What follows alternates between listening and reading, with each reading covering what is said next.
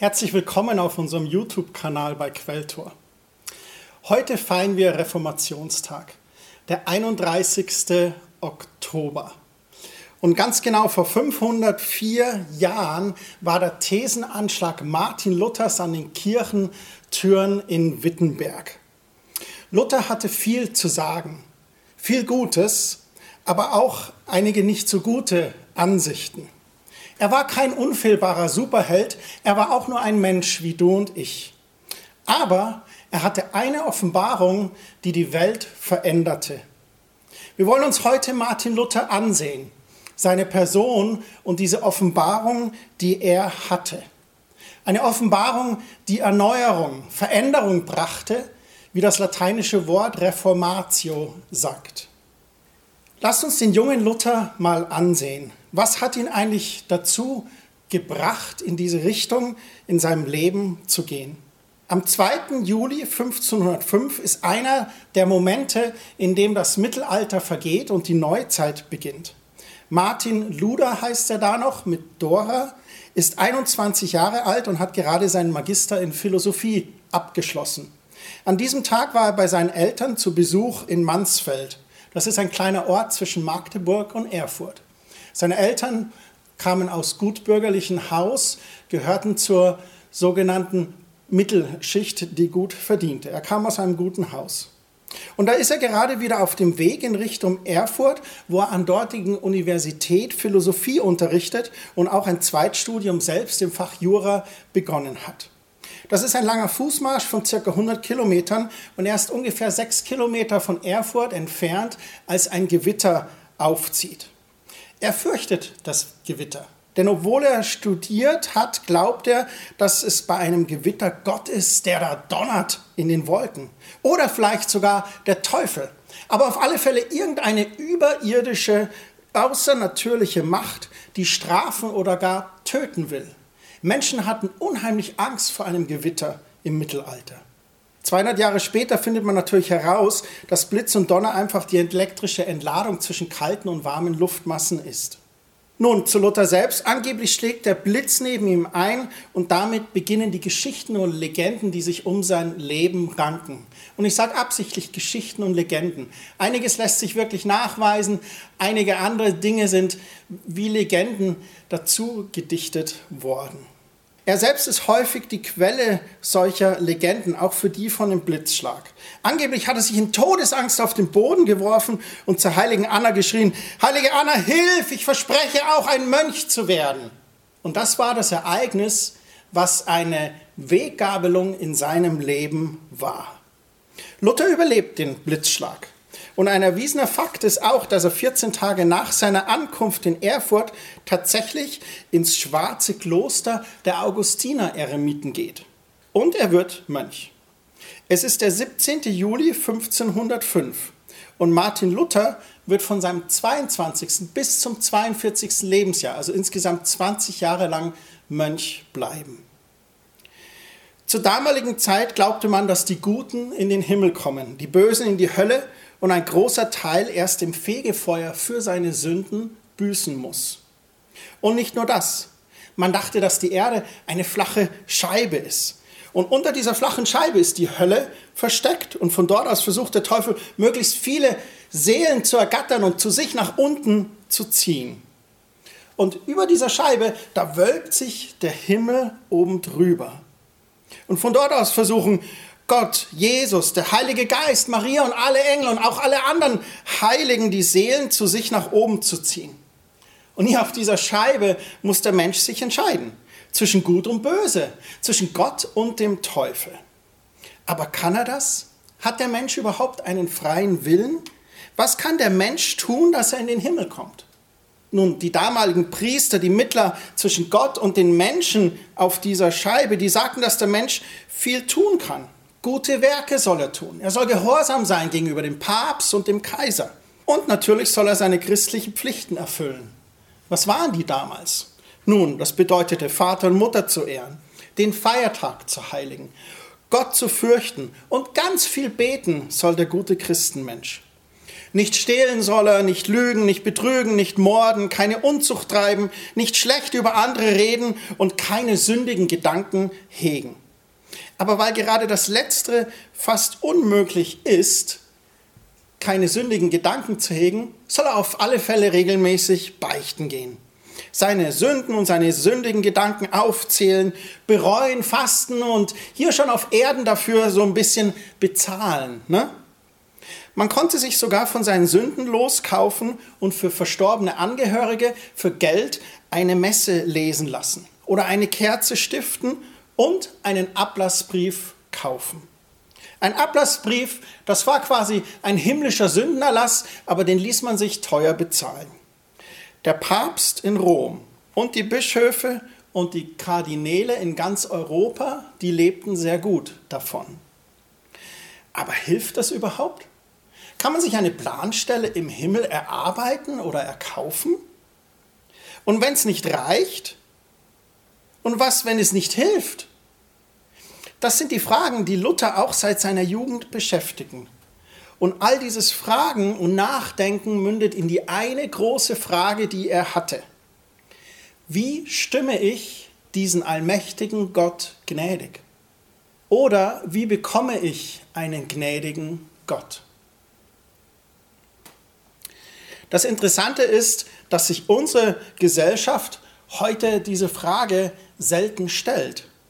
Heute stellt sich eher die Frage, gibt es überhaupt einen Gott?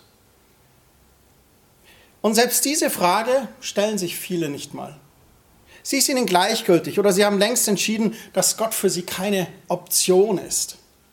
Für Luther und seine Zeitgenossen war die Existenz Gottes und sogar auch des Teufels eine selbstverständliche Realität. Im 16. Jahrhundert glaubte man, dass es einen Gott gab und einen Teufel, etwas Gutes und etwas Böses.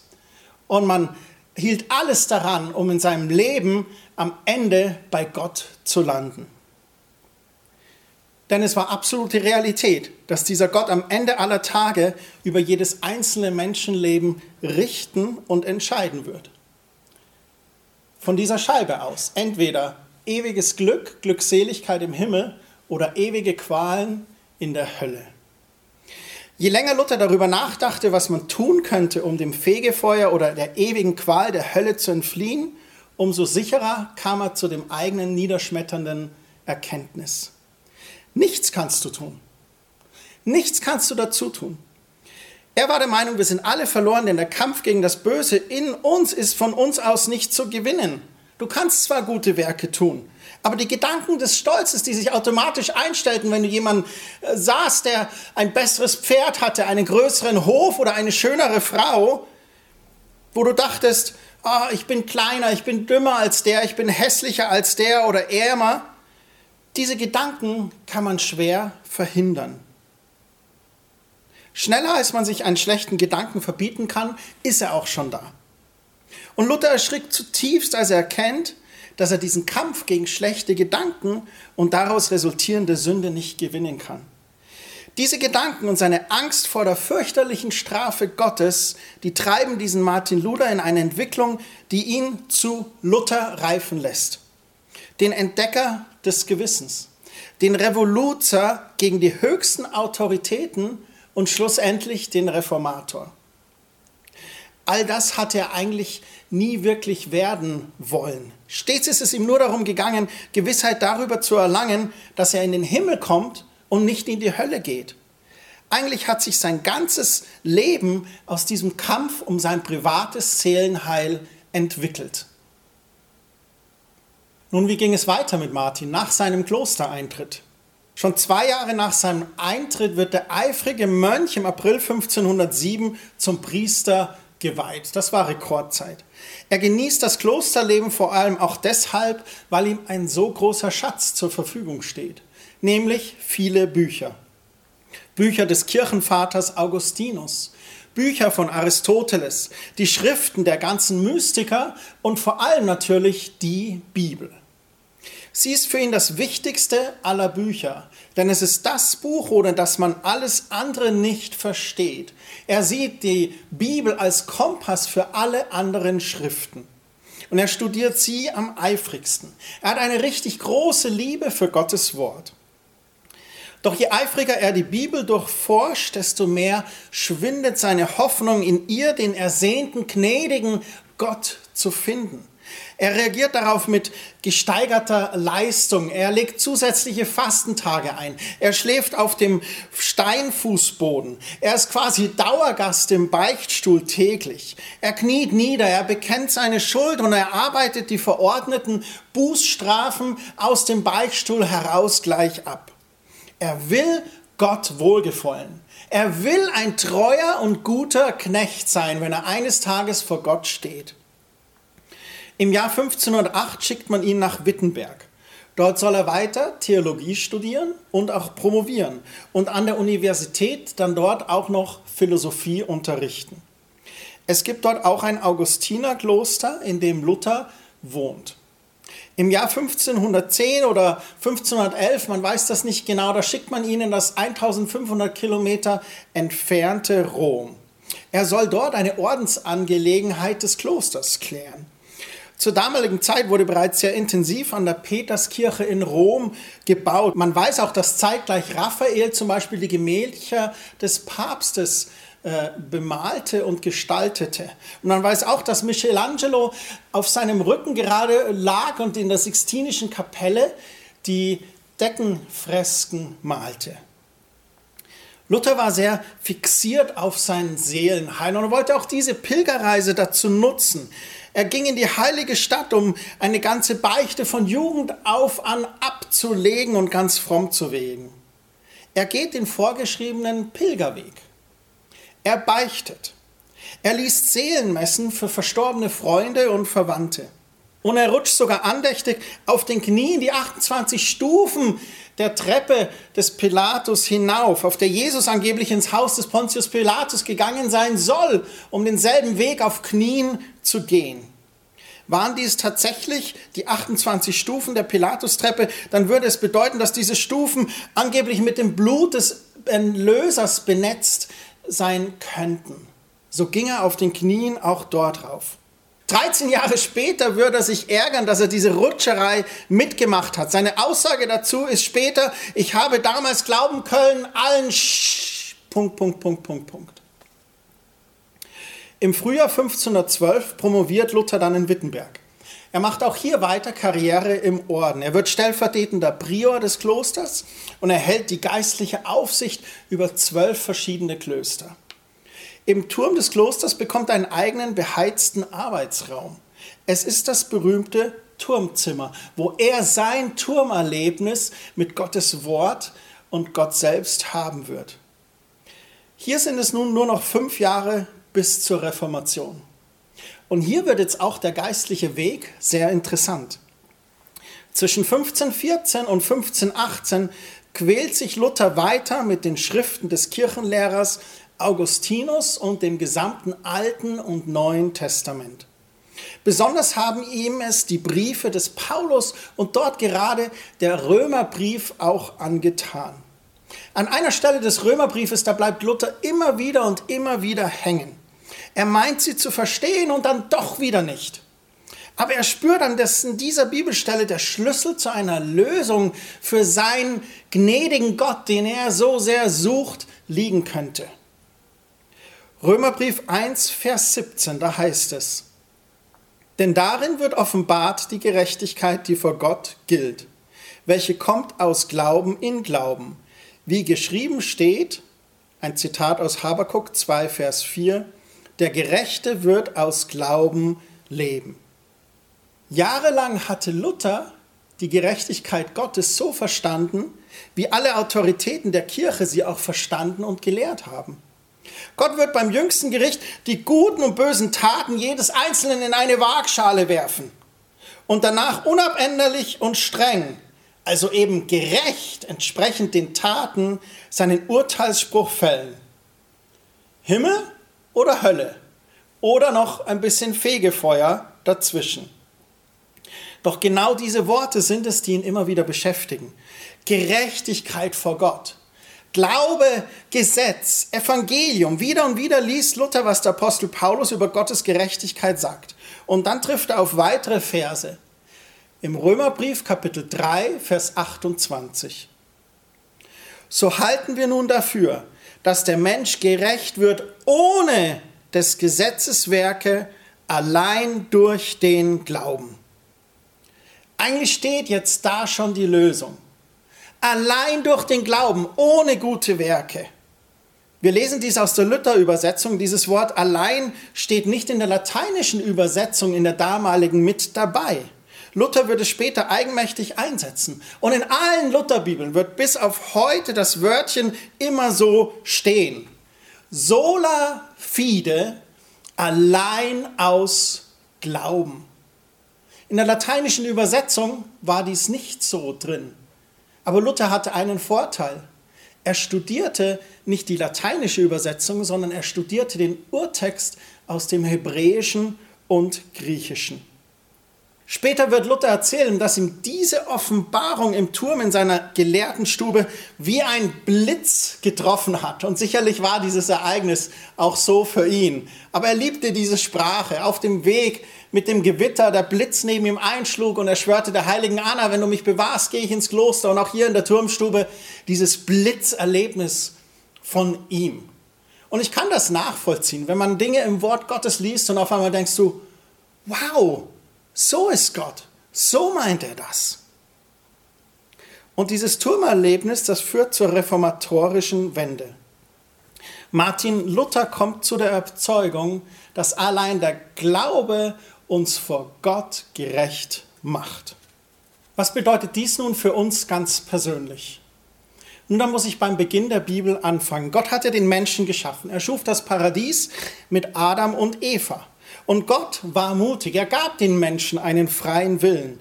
Denn Gott sehnte sich nach Gemeinschaft mit einem Gegenüber. Es heißt ja auch, dass wir im Ebenbild Gottes geschaffen sind.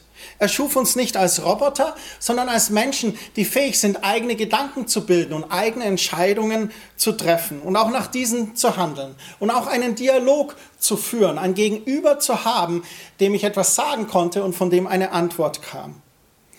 Durch den Sündenfall kam es leider zu einer Trennung zwischen Gott und den Menschen. Das Böse kam in die Welt und der Mensch kämpft seitdem zwischen diesen beiden Fronten, zwischen Gut und Böse. Als Geschöpfe Gottes wollen wir ja eigentlich das Gute tun. Wir wollen das Gute, das Richtige tun. Doch wir fallen aus verschiedensten Gründen in Versuchung und wir denken dann auch Böses und tun leider auch böse Dinge. Es ist für uns unmöglich, aus eigener Kraft und eigener Willensanstrengung immer gut zu sein oder immer gut zu werden. So was ist die Lösung? Hier kommt wieder Gott ins Spiel. Genau deshalb hat er seinen eigenen Sohn für uns geopfert und mit diesem Opfer für alle Zukunft alle Sünden getilgt. Die, die unserem bösen Herz entspringen.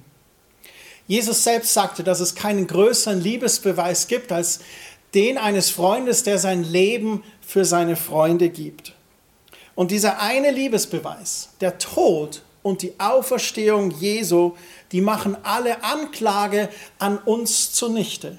Weil Jesus Christus stellvertretend für unsere Schuld, für unsere Sünden, für unsere bösen Gedanken und auch bösen Taten gestorben ist. Lasst uns das lesen in Kolosser Kapitel 2, Vers 11. Durch euren Glauben an Christus habt ihr euer altes, sündiges Leben aufgegeben. Seid auch ihr Beschnittene. Zwar nicht durch eine Beschneidung, wie sie der Priester im Tempel durchführt, sondern durch die Beschneidung, wie ihr sie durch Christus erfahren habt. Denn durch die Taufe ist euer altes Leben beendet. Ihr wurdet mit Christus begraben. Aber ihr seid auch mit ihm zu einem neuen Leben auferweckt worden durch den Glauben an die Kraft Gottes, der Christus von den Toten auferstehen ließ. Früher wart ihr unbeschnitten, denn eure Schuld trennte euch von Gott. In seinen Augen wart ihr tot, aber er hat euch mit Christus lebendig gemacht und alle Schuld vergeben. Gott hat den Schuldschein, der uns mit seinen Forderungen so schwer belastete, eingelöst und auf ewig vernichtet, indem er ihn ans Kreuz nagelte. Auf diese Weise wurden die finsteren dämonischen Mächte entmachtet und in ihrer Ohnmacht bloßgestellt, als Christus über sie am Kreuz triumphierte. Eine sehr mächtige Bibelstelle, die Paulus ja an die Kolosser geschrieben hat. Was sagt sie uns? Erstens, wer an Christus glaubt, der hat sein altes sündiges Leben aufgegeben. Und zweitens, durch den Glauben an Christus erfahren wir eine Herzensbeschneidung. Das alte Leben ohne Christus, das wird abgeschnitten und das neue Leben mit Christus hat nun begonnen. Früher trennte uns unsere Schuld von Gott, aber Jesus hat durch seinen Tod und seine Auferstehung die Sünde der Welt getragen. Der Schuldschein wurde am Kreuz eingelöst. Damit steht nichts mehr zwischen uns und Gott. In Gottes Augen haben wir nun eine weiße Weste, wie man so schön sagt. Allein der Glaube an Jesu Tod und seine Auferstehung macht uns vor Gott gerecht. Allein aus Gottes Gnade sind wir errettet, nicht durch gute Werke. Und Luther kam zu der Erkenntnis, dass ein Gott, der so etwas tut, ein liebender Gott sein muss, der sich um jede Menschenseele sorgt. Dieser liebende Gott löst das Problem der menschlichen Unfähigkeit zum Guten, indem er seinen Sohn gibt und danach einfach barmherzig darüber hinwegsehen kann. Gott der Vater, der Schöpfer selbst, schafft eine Lösung und Jesus ist bereit. Im Garten Gethsemane sagt er, nicht mein Wille, sondern dein Wille geschehe. Und er gibt sich hin, stirbt und steht auf von den Toten. Und sein kostbares Blut löst deine und meine Schuld ein. Luther kommt zu der Erkenntnis, dass das Einzige, was ein Mensch jetzt noch tun muss, es ist, dieses Geschenk anzunehmen. Wer es annimmt, wird zwar nicht gut werden, aber wie neu geboren sein. Wer so lebt, der glaubt und der Glaube macht ihn gerecht vor Gott. Die vier Soli der Reformation sagen Folgendes. Sola gratia. Allein durch die Gnade Gottes wird der glaubende Mensch errettet, nicht durch seine Werke. Sola fide, allein durch den Glauben wird der Mensch gerechtfertigt, nicht durch gute Werke. Und sola scriptura, allein die Schrift ist die Grundlage des christlichen Glaubens, nicht die kirchliche Tradition. Und solus Christus, allein die Person, das Wirken und die Lehre Jesu Christi können Grundlage für den Glauben und die Errettung des Menschen sein. Ganz so, wie ich das jetzt gerade gesagt habe, hat Luther es natürlich nicht gesagt. Aber das sind meine vereinfachten Worte, um Luthers Gedanken auszudrücken. Und so lautet heute die Übersetzung des Lutherwortes, wir sind gerechtfertigt durch den Glauben in unserer Sprache. Bruder Martinus wird nun seinen Namen nennen. Er nennt sich nicht mehr Luder, sondern Luther. Und dies bedeutet der Befreite. Ab jetzt hat Luther keine Angst mehr und den anderen, die diese Angst noch haben, möchte er sie nehmen. Ich hatte eingangs gesagt, dass diese Zeitepoche und diese Offenbarung von Martin Luther ein Wechsel war des Mittelalters in die Neuzeit. Vieles geschah im 16. Jahrhundert, auch die Erfindung des Buchdrucks und vieles anderes noch mehr, was die Neuzeit einläutete. Aber dies war ein theologischer Paradigmenwechsel. Und wir wissen heute, dass daraus die Reformation entstand, dass daraus die evangelische Kirche entstand und die Welt nie mehr wie vorher war. Doch dieser theologische Paradigmenwechsel, der hatte für den Einzelnen Vorteile, der dieses Gnadengeschenk nun annehmen konnte, aber für die Obrigkeit der damaligen Kirche, für den Papst, Bischöfe, Kardinäle, war das eine ziemlich schlechte Nachricht. Denn man hatte ja als Priester die Funktion des Mittlers zwischen Gott und den Menschen und ließ sich das auch eben bezahlen. Und auf einmal verlor man Einnahmen. Man hatte Angst, überflüssig zu werden. Die ganzen Einnahmen durch den Sündenablass und die Heiligenverehrung. Es gab eine ganze Branche von Pilger, Wallfahrt und Reliquienunternehmen zur damaligen Zeit. Wer brauchte noch deren Fürsprache bei Gott, wenn dieser Gott schon den wahrhaft Glaubenden freigesprochen hat? Und im Jahr 1517, vor 504 Jahren, heute am 31. Oktober, kam es zum berühmten Thesenanschlag an den Kirchenportalen in Wittenberg. Man weiß heute, dass das wahrscheinlich an allen Kirchenportalen in Wittenberg geschah. Man weiß auch, dass es wahrscheinlich die damaligen Hausmeister der Kirchen, die Mesner, dass die diesen Anschlag gemacht hatten an den Holzportalen. Und in diesen 95 Thesen geht es hauptsächlich um den Ablasshandel, der Martin Luther ein Riesengräuel ist, weil er erkannt hat, es ist falsch. Und es ist der Beginn des größten öffentlichen Streits zwischen Martin Luther und der Kirche. Und deswegen feiern die evangelischen Christen an jedem 31. Oktober eben nicht Halloween, sondern den Beginn der Reformation, der Erneuerung, des Umdenkens. Die Thesen waren auf Lateinisch verfasst, also nicht unbedingt fürs Volk, sondern für seine akademischen Kollegen, die Fürsten und die Bischöfe. Man weiß auch, dass an den Kurfürst ein Brief an dem Tag mit den 95 Thesen zugestellt wurde. Man geht davon aus, dass es eben nicht Luther selbst war, der diese Thesen an die Türen der Kirche genagelt hat. Vor einigen Jahren fand man eine handschriftliche Bemerkung von Luthers Sekretär Georg Röhrer. Dort heißt es, im Jahr 1517 am Vorabend von Allerheiligen sind in Wittenberg an den Türen der Kirche die Thesen über den Ablass von Dr. Martin Luther vorgestellt worden. Man geht davon aus, dass es sich um eine Einladung zu einer öffentlichen Fachdiskussion an der Theologischen Fakultät gehandelt hat. Thema eben diese 95 Thesen. Interessant ist noch zu vermerken, dass das Echo auf diese Einladung so gering war, dass bekannt ist, dass die Veranstaltung abgesagt wurde.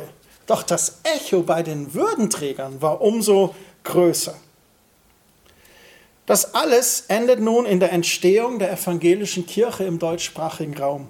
Luther übersetzt in Rekordzeit das Neue Testament auf Deutsch und lässt dies und viele andere eigene Schriften durch die geniale Erfindung des Buchdrucks massenhaft vervielfältigen.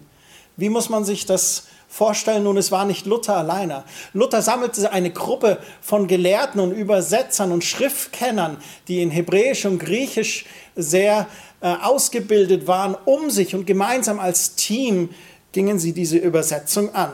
Und Luther natürlich überall seinen Stempel aufdrückte. Das Volk verschlingt seine Schriften förmlich. Die erste Auflage von 3000 Exemplaren des Neuen Testaments ist zum Beispiel innerhalb weniger Wochen schon vergriffen. Und bald wird sie auf den Kanzeln zitiert, im Schulunterricht verwendet und auch als Volksbuch geschätzt. Denn Luther tat zwei wichtige Dinge.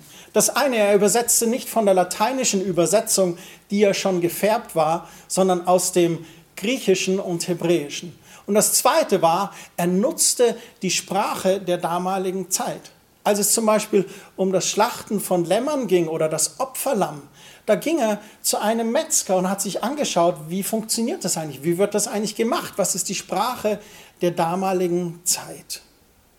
So viel zu Martin Luthers Werdegang und zu seiner großen Offenbarung, zu seinem Reformatio.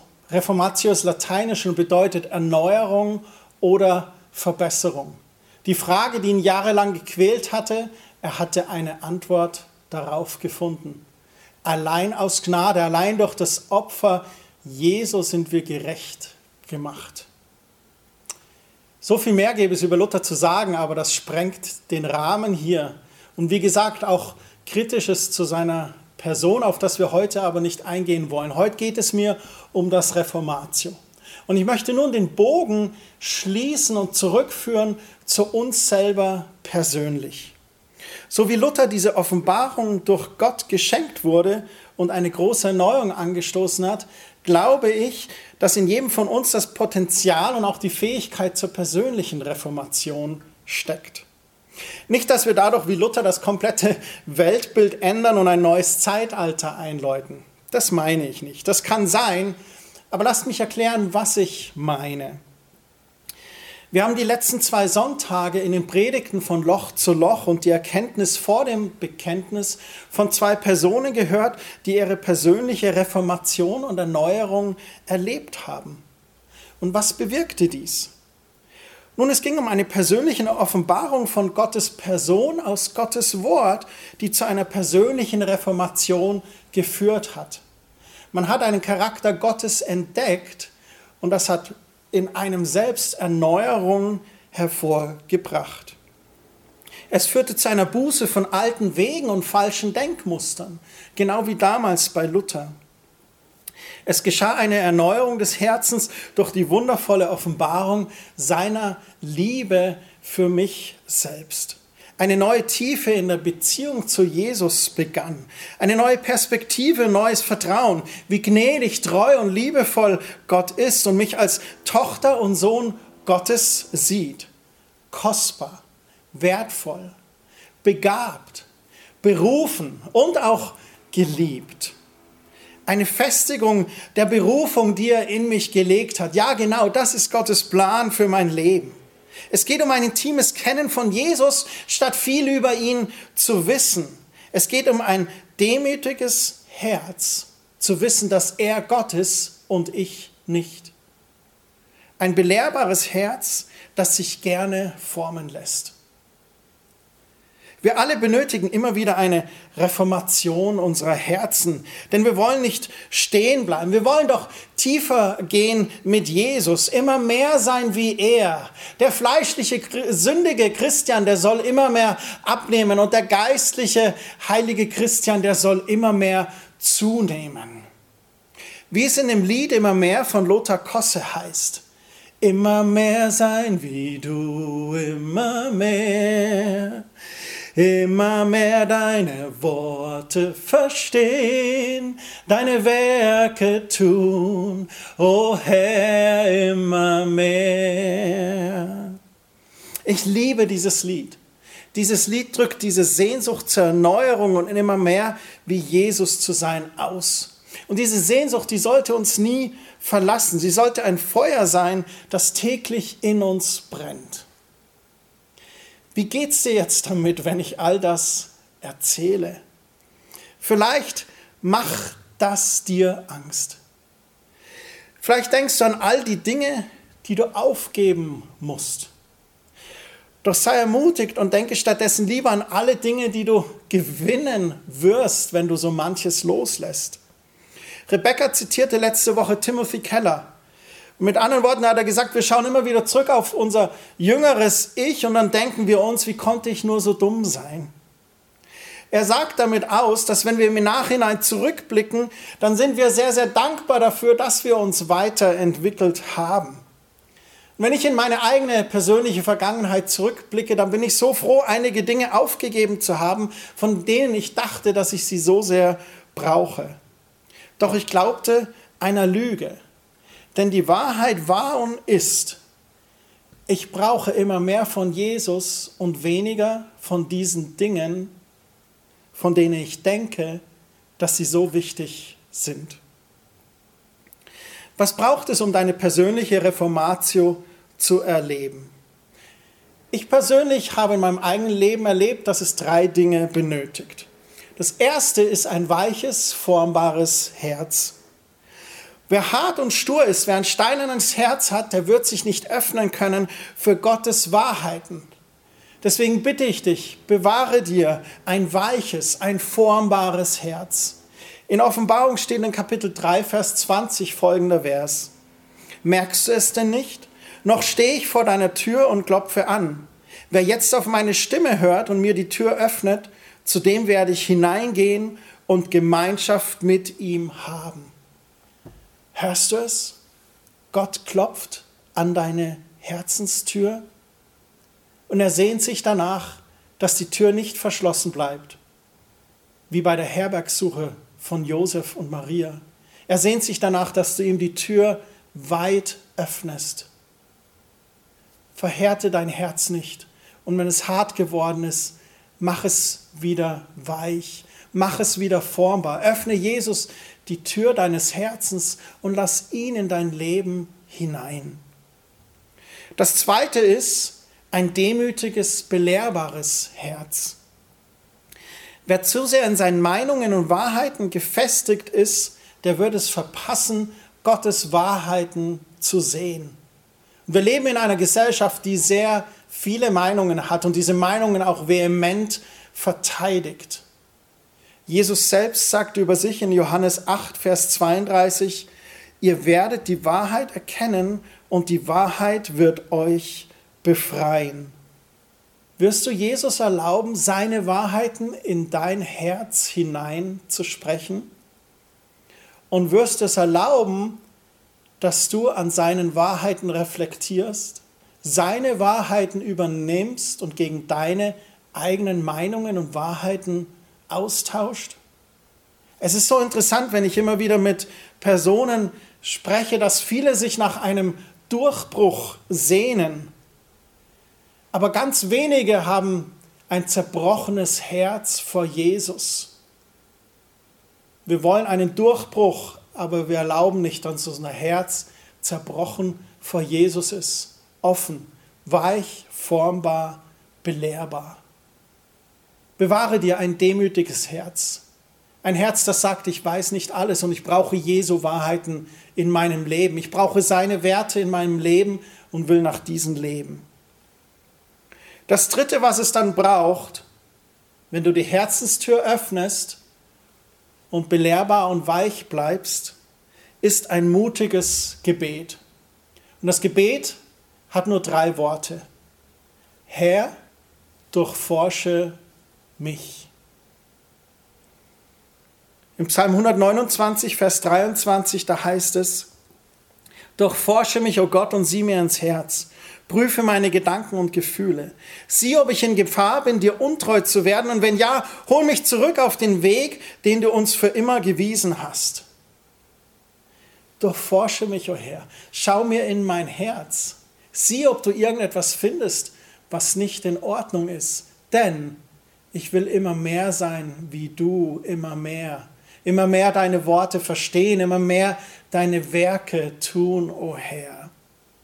Bist du bereit, ganz transparent vor Jesus so zu stehen, dass der fleischliche Mensch immer mehr abnimmt und der geistliche Mensch immer mehr zunimmt? Ich möchte noch etwas zu diesem Begriff Reformatio sagen. Ich glaube, dass der verschiedene Größen haben kann. Mein erstes persönliches großes Reformatio war mit 16 Jahren. Davor hatte ich ein Gottesbild, in dem ich dachte, dass Gott ein Gott des Ausgleichs war. Dass mein Leben wie auf so Waagschalen stand und dass ich gute Dinge erleben dürfte, aber dass die nicht überhand nehmen dürfen, sonst werde ich stolz. Also mussten schlechte Dinge geschehen, damit das ausgeglichen war. Ein absurdes Gottesbild. Und ich weiß nicht mal mehr, woher ich das eigentlich hatte. Aber das war meine Idee von Gott. Ein Gott des Ausgleiches, der dich niedrig und demütig hält. Und dann mit 16 Jahren hörte ich in einer Predigt die Gnadenbotschaft der Erlösung durch Jesus stellvertretendes Opfer. Und ich dachte, wow, das ist es. Gott ist ein liebender Vater, der seinen Sohn gegeben hat, der stellvertretend für unsere Sünden gestorben ist. Und ich traf ganz persönlich diese Entscheidung. Ich erkannte, ich bin ein Sünder, ich erkannte, Jesu Blut erlöst mich, er vergibt mir meine Schuld und ich bat ihn darum und ich betete, sei du der Herr und König meines Lebens. Das war mein großes Reformatio, meine große Erneuerung. Ich gab mein Leben ganz bewusst Jesus Christus. Die Bibel nennt das von neuem geboren zu sein. Ich wurde ein Jesus-Nachfolger. Und seitdem habe ich aber auch immer wieder kleine Reformatius erlebt, bei denen es war, wie wenn Gott zu mir sprach, seinen Finger auf etwas in meinem Leben legte, in meinem Herzen legte und etwas gehighlightet hat. Und dies geschah immer wieder in seiner fürsorglichen Liebe zu mir. Niemals mit der Holzhammermethode so, wham, du musst jetzt sonst. Nein, so erlebte ich Gott nicht. Sondern da, wo mein Herz weich war, wo es belehrbar war, wo ich sagte, Herr, durchforsche mich, da kam er und sprach zu mir. Gottes Herzenswunsch für uns ist es, immer freier zu werden von belastenden irdischen Dingen und ein Leben in seinem Segen zu leben. Wie kann diese Erneuerung, dieses Reformatio geschehen? Dieses Reformatio hat aus meiner Erfahrung heraus meist drei Schritte. Der erste Schritt ist Gottes Reden, eine Offenbarung aus Gottes Wort durch seinen Heiligen Geist, ähnlich wie wir das in den letzten zwei Sonntagen gehört haben. Oder ein prophetisches Wort, das jemand zu dir spricht. Oder eine Predigt, die dich ins Herz trifft. Aber ich bin überzeugt davon, Gott spricht zu uns und am meisten durch sein Wort. Und dann der zweite Schritt, wir sind konfrontiert mit Gottes Wort und Werten. Und dann liegt es an uns, lasse ich mich darauf rein oder nicht. Wenn ich mich darauf einlasse, dann spricht Gottes Wort von Buße, einer Umkehr von unseren falschen Wegen und Werten hin zu Gottes Wegen und Werten. Ich erkenne, ich habe etwas falsch gemacht. Ich erkenne, ich habe gesündigt. Ich gehe zu Gott. Ich bitte ihn um Vergebung. Ich bitte dich, Gott, vergib mir meine Schuld. Und danach bedeutet Buße auch 180 Grad Umkehr. Es bedeutet nicht nur um Vergebung zu beten, sondern auch dann zu sagen, okay, jetzt gehe ich einen anderen Weg, jetzt gehe ich Gottes Weg. Und der dritte Schritt ist dann der Segen der Fülle Gottes in unserem Leben, die wir dadurch erleben. Und das ist eigentlich das Schönste bei dem allen. Bei aller Reformatio, bei aller Erneuerung, bei allem Umdenken, bei aller Buße geht es Gott doch immer nur um ein Ziel. Er möchte uns bewahren vor den Auswirkungen der Sünde und den falschen Wegen und er möchte uns segnen mit einem Leben in Fülle, das er geben kann, wenn wir in seinen Wegen wandeln. Das ist das Fantastische. Im Psalm 51, Vers 19 heißt es, ein Opfer, das Gott gefällt, ist tiefe Reue. Ein zerbrochenes und verzweifeltes Herz wirst du, o oh Gott, nicht zurückweisen.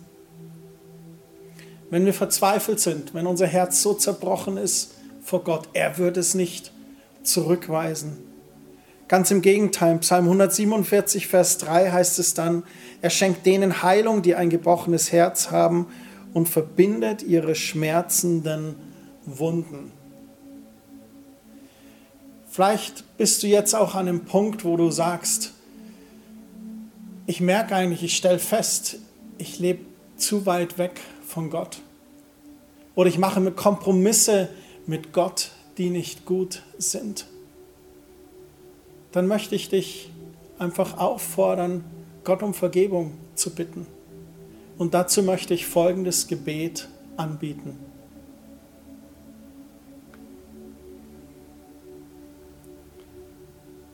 Himmlischer Vater, ich erkenne, dass ich gesündigt habe. Ich erkenne, dass ich Kompromisse gemacht habe und lauwarm geworden bin. Ich bitte dich um Vergebung. Ich danke dir, dass Jesus all meine Schuld und Scham am Kreuz getragen hat und dass sein kostbares Blut den Schuldschein ausgetilgt hat. Sei du, Herr Jesus Christus, der Herr meines Lebens und der König auf meinem Lebensthron. Amen.